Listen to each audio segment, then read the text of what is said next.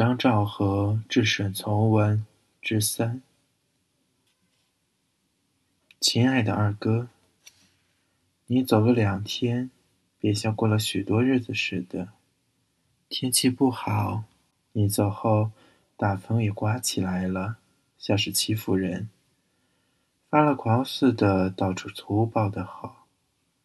这时候，夜间十点钟。听着树枝干尖的怪声，想到你也许正下车，也许正过江，也许正紧随着一个挑行李的脚夫，默默地走那必须走的三里路。长沙的风，是不是也会这么不怜悯的吼，把我二哥的身子吹成一块冰？为这风。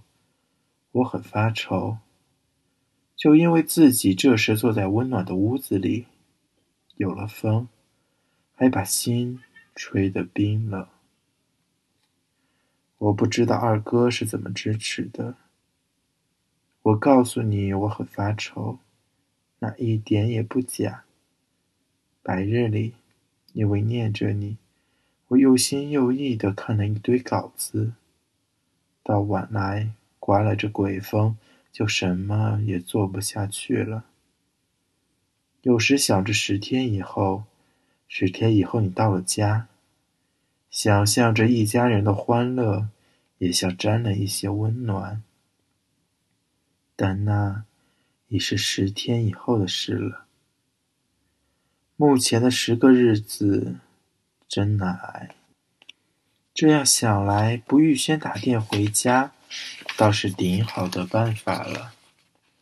路那么长，交通那么不便，写一个信也要十天半月才得到。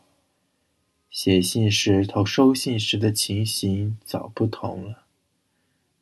比如说，你接到这信的时候，一定早到家了，也许正同哥哥弟弟在屋檐下晒太阳。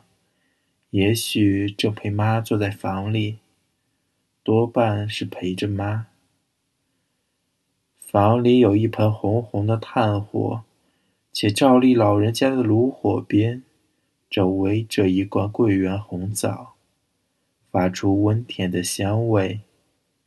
你同妈说着白话，说东说西，有时还伸手摸摸妈衣服是不是穿得太薄。忽然，你三弟走进房来，送给你这个信。接到信，无疑的你会快乐，但拆开信一看，愁呀冷呀的那么一大套，不是全然同你们的调子不协和了吗？我很想写，二哥，我快乐极了。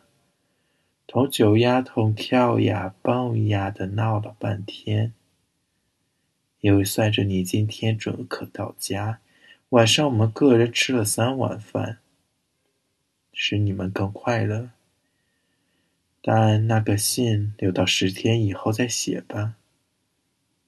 你接到此信时，只想到我们当你看信时，也正在为你高兴就行了。希望一家人快乐康健。三三九日晚。